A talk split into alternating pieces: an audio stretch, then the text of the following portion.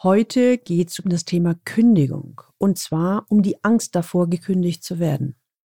Erstens, was müssen Sie eigentlich tun, um gekündigt zu werden? Und zweitens, wie verhindern Sie, entlassen zu werden? Aus dieser Folge werden Sie vier ultimative Tipps mitnehmen, die verhindern, dass Sie als Geschäftsführer gekündigt werden.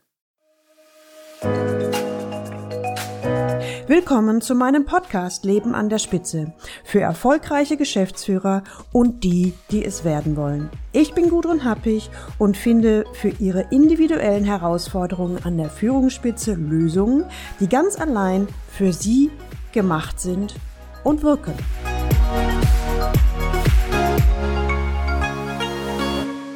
Ich will nicht gefeuert werden. Klar und entschieden schaut mich Henry M., Anfang 40, Mitglied der Geschäftsleitung an. Ich habe gesehen, wie schnell mein Vorstand entlassen wurde. Ich will unbedingt verhindern, dass mir das Gleiche passiert. Mit angespannter und gepresster Stimme lässt sich Henry M. in seinem Stuhl nieder.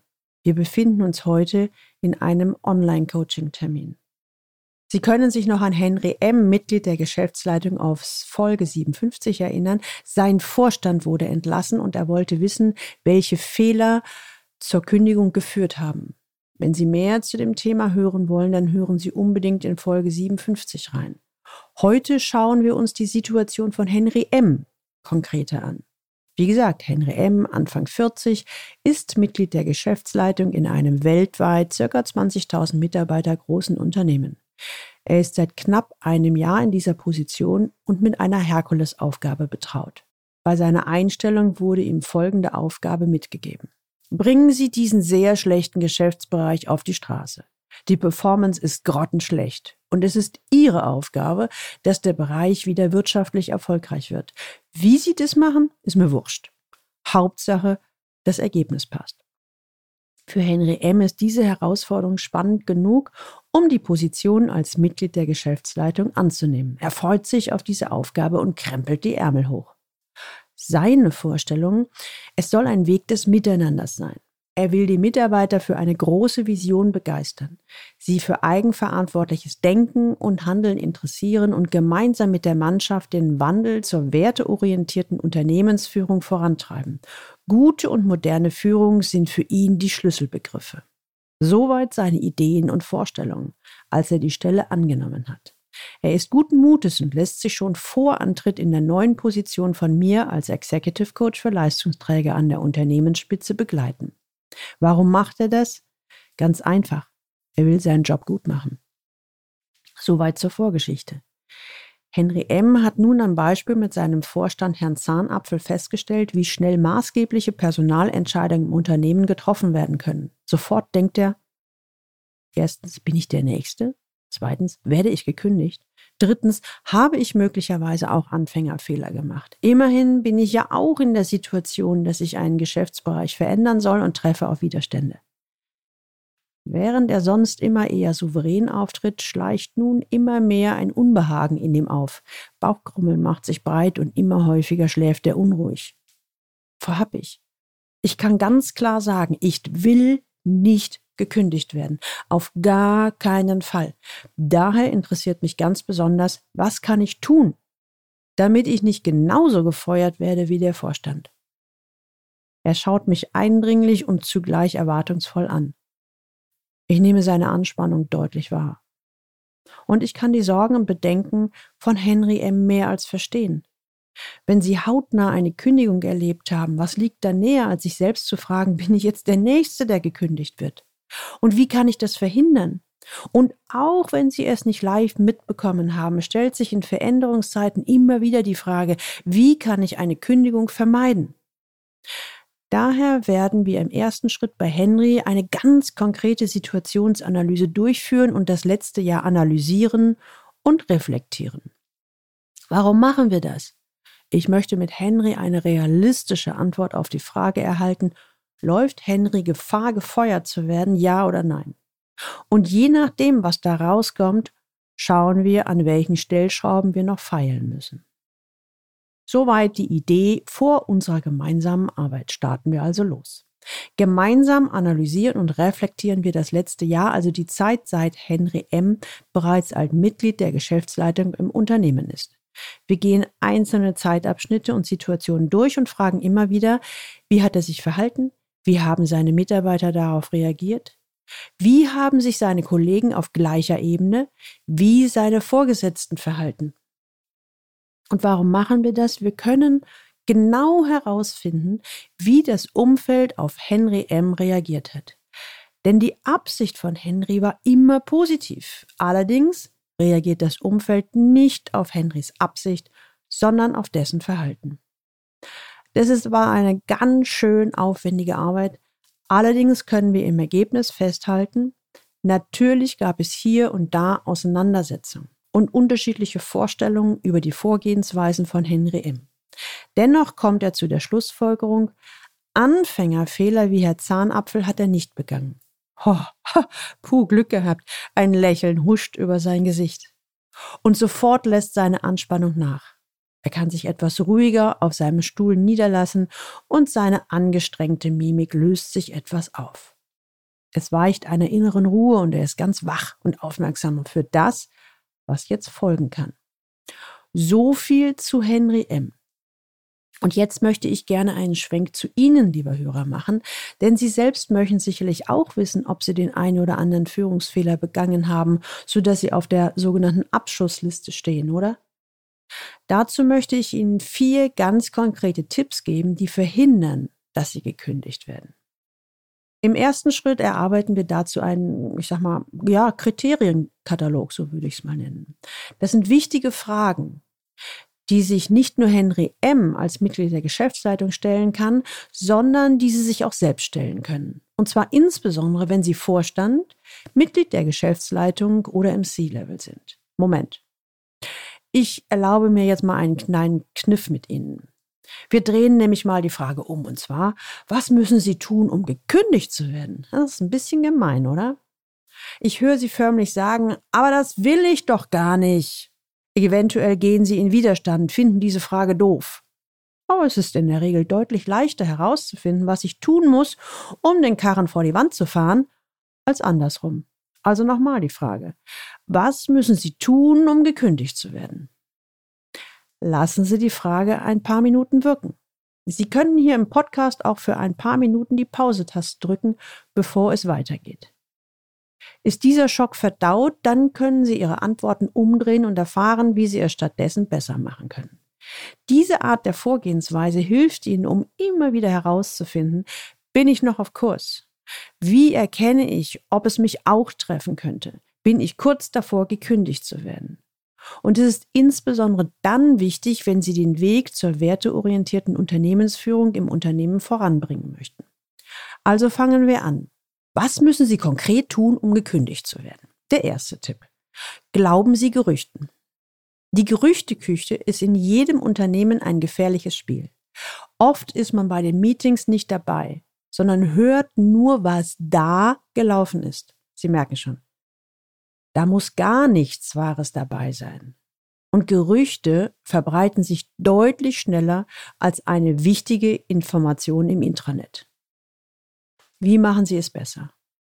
Schaffen Sie sich ein Vertrauensnetzwerk von mindestens zwei bis drei sogenannten Informanten, also Menschen, die an unterschiedlichen Bereichen im Unternehmen ihre Funktion haben. Im Zuge dessen besitzen Sie auch einen unterschiedlichen Zugang und somit Zufluss von Informationen. Wenn es sich um wichtige Dinge handelt, gleichen Sie die möglicherweise verschiedenen Informationen, die Sie von Ihren Informanten erhalten haben, ab und beurteilen Sie, welche Informationen habe ich aus verschiedenen Quellen erhalten?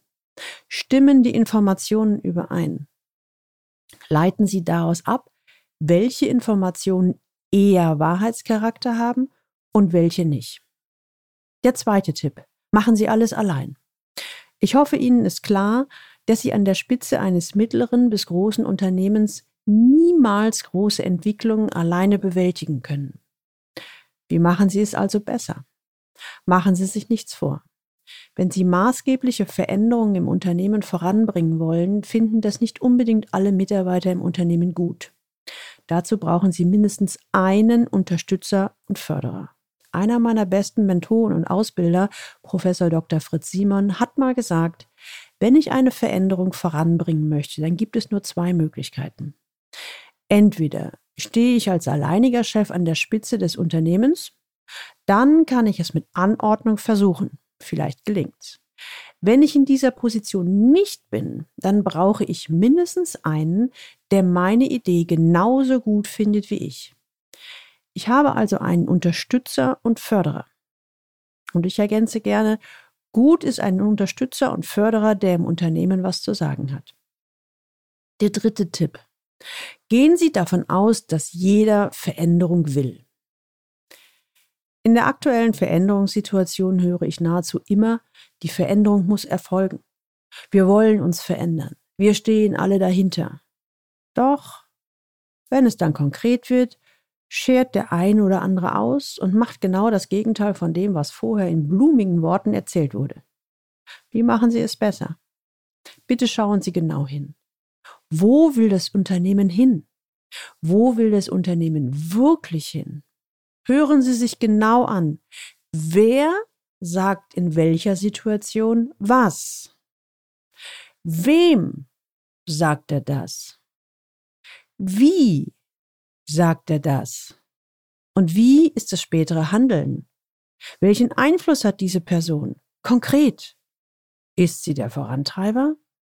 An dem Verhalten der Schlüsselpersonen erkennen Sie leichter, wo das Unternehmen wirklich hin will. Jetzt hin will. Vierter Tipp. Glauben Sie daran, dass der Vorstandsvorsitzende der Hauptentscheider ist. Wenn Sie sich das Organigramm eines Unternehmens anschauen, dann werden Sie feststellen, dass es in der Regel eine höchste Position gibt. Das ist der Vorstandsvorsitzende oder der Sprecher der Geschäftsführung oder der Aufsichtsratsvorsitzende oder jemand anders. Und natürlich denken Sie, das ist der Hauptentscheider. Doch meine Erfahrung zeigt, zwischen Position und Einfluss liegen häufig genug Welten. Wie machen Sie es besser? Bitte schauen Sie einmal genau hin und überlegen Sie sich, wer trifft in Ihrem Verantwortungsbereich die tatsächliche Entscheidung. Das ist nicht unbedingt der Ranghöchste, kann es aber sein. In unserem Beispiel mit Henry M. bzw. Herrn Zahnapfel haben wir festgestellt, dass es der CEO ist. In anderen Fällen kann das auch schon mal jemand aus dem Aufsichtsrat sein, ein lang gediente Mitarbeiter oder auch der Mentor. Dies bekommen Sie leichter raus, wenn Sie genau beobachten, wie finden Entscheidungsprozesse im Unternehmen statt. Ich bin gespannt, wie es Ihnen bei diesen Leitfragen geht. Henry M. kommt manchmal bei diesen Kriterien ganz schön ins Schwitzen. Boah, so habe ich ja noch nie darüber reflektiert. Ich wäre ja noch nicht mal auf solche Fragen gekommen. Und ich bin doch echt froh, dass wir das gemeinsam machen. Denn ich selbst hätte deutlich länger dafür gebraucht. Jetzt bin ich klar, aufgeräumt und weiß, wie ich meine Blicke schärfen kann. Ich fühle mich gut gerüstet. Henry M. ist sich übrigens auch nach diesen vier Tipps bzw. Leitfragen bewusst geworden, seine Angst, als nächstes gekündigt zu werden und entlassen zu werden, ist zum jetzigen Zeitpunkt unbegründet. Jetzt werden wir noch mal ein Stück weit konkreter. Damit Sie nicht gekündigt werden, was haben Sie jetzt zu tun? Also zusammenfassend können wir festhalten, dass Sie sich mit den folgenden Punkten gut darauf vorbereiten können, ob Ihr Stuhl wackelt. Erstens reflektieren Sie Ihr eigenes Führungsverhalten. Sind Sie in einer neuen Rolle, vermeiden Sie bitte auf jeden Fall Anfängerfehler. Zweitens, nutzen Sie die oben genannten Reflexionsfragen, um Ihren Blick in der aktuellen Situation zu schärfen. Drittens, achten Sie bei allem immer auf drei Ebenen. Was wurde gesagt? was war das Verhalten und was sagt Ihr Bauchgefühl. Sie merken schon, insbesondere als Leistungsträger an der Unternehmensspitze ist es gut, einen scharfen analytischen Verstand zu haben, doch das allein reicht nicht aus. Beziehen Sie auch immer Ihr Bauchgefühl ein. Trainieren Sie Ihre Intuition. So werden Sie eine große Chance haben, in Zeiten des Veränderungsdrucks auf dem Weg zu einer werteorientierten Unternehmensführung die Nase vorn zu haben. Ich drücke Herrn M auch weiterhin die Daumen. Ich hoffe, und Sie haben an der einen oder anderen Stelle einen wertvollen Aha-Moment erlebt und fühlen sich gewappnet auf Ihrem Weg an der Spitze. Egal, ob als Geschäftsführer, C-Level-Manager, Vorstand oder Top-Manager. Wenn Sie das auch kennen, dass Sie Angst haben, gefeuert zu werden und wenn Sie wissen wollen, wie Sie vorsorgen, damit Sie nicht gekündigt werden, dann können Sie Folgendes tun. So als praktischer, pragmatischer Tipp. Erstens bereiten Sie sich auf die neue Rolle bestens vor. Machen Sie es so wie Henry M., Mitglied der Geschäftsleitung. Henry M. will seinen neuen Job gut machen und er weiß, dass es schwierig ist, in der Fülle von Prioritäten zu navigieren. Letztendlich ist er an der Unternehmensspitze einsam mit hoher Verantwortung. Und er formulierte zu Beginn unserer Zusammenarbeit, ich will mir frühzeitig eine Gegenkraft und vor allen Dingen Souveränität aufbauen. Daher hole ich mir externen Rat. Ich weiß mittlerweile, dass jede gute Spitzenführungskraft draußen Sparringspartner und Vertraute hat, mit der sie die Themen aus dem Alltag durchsprechen kann. Für Henry M. ist dieses Vorgehen das Normalste auf der Welt. Sie selbst tun gut daran, wenn Sie sich auch einen Mentor, Sparringspartner oder externen Coach suchen. Es zeugt aus meiner Sicht eher von Stärke und Souveränität als von Schwäche. Zweitens, Sparringspartnerschaft ist ein Commitment. Damit Henry sein Ziel erreicht, treffen wir uns circa einmal im Monat für einen persönlichen Termin von circa drei bis vier Stunden in Köln oder auch online raus aus dem Alltag, um mit voller Konzentration an den aktuellen wichtigen Themen arbeiten zu können. Sein Ziel, reflektieren und konkrete Antworten und Lösungen zu finden. Während seiner Umsetzung mailen wir zwischendurch, wenn es was Dringendes zu besprechen gibt. Genau das empfehle ich Ihnen auch. Ich arbeite seit mittlerweile mehr als 20 Jahren auf diese Art und Weise und meine Erfolgsquote ist 99 Prozent und daher empfehle ich Ihnen diese Vorgehensweise auch. Die Arbeit mit Henry verläuft konstruktiv und die Ergebnisse werden immer besser und für alle Beteiligten auch sichtbar. Die Motivation in seiner Mannschaft steigt, die Ergebnisse verbessern sich, die Kundenbeschwerden nehmen deutlich ab und die innovativen Vorschläge seiner Mitarbeiter nehmen zu. Natürlich kümmern wir uns in der Zusammenarbeit auch um die hohe Schule der Politik. Also wie erkenne ich Machtspiele an der Unternehmensspitze? Wie gehe ich damit um? Wie steige ich aus? Zusammenfassend kann ich formulieren. Das ist aus meiner Sicht die beste Prävention, die Sie nutzen können, um niemals sagen zu müssen, ich wurde gekündigt. Einer meiner Klienten hat es mit seinen Worten mal so formuliert. Für mich ist die Sparringspartnerschaft mit Ihnen meine Lebensversicherung. Erinnern Sie sich noch an den Anfang, als Henry M., Anfang 40 und Mitglied der Geschäftsleitung, in einem 20.000 großen internationalen Unternehmen formulierte, ich will nicht gefeuert werden. Er hatte miterlebt, wie schnell ein Vorstand entlassen werden kann und war besorgt.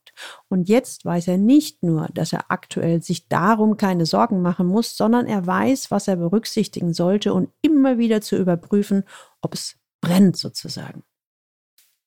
Nun sind wir am Ende. Sie kennen jemanden, der gefühlt gerade auf dem Schleudersitz sitzt und Angst davor hat, gekündigt zu werden, dann leiten Sie ihm bitte diese Folge weiter. Sie werden ihm bzw. ihr bestimmt eine Freude machen.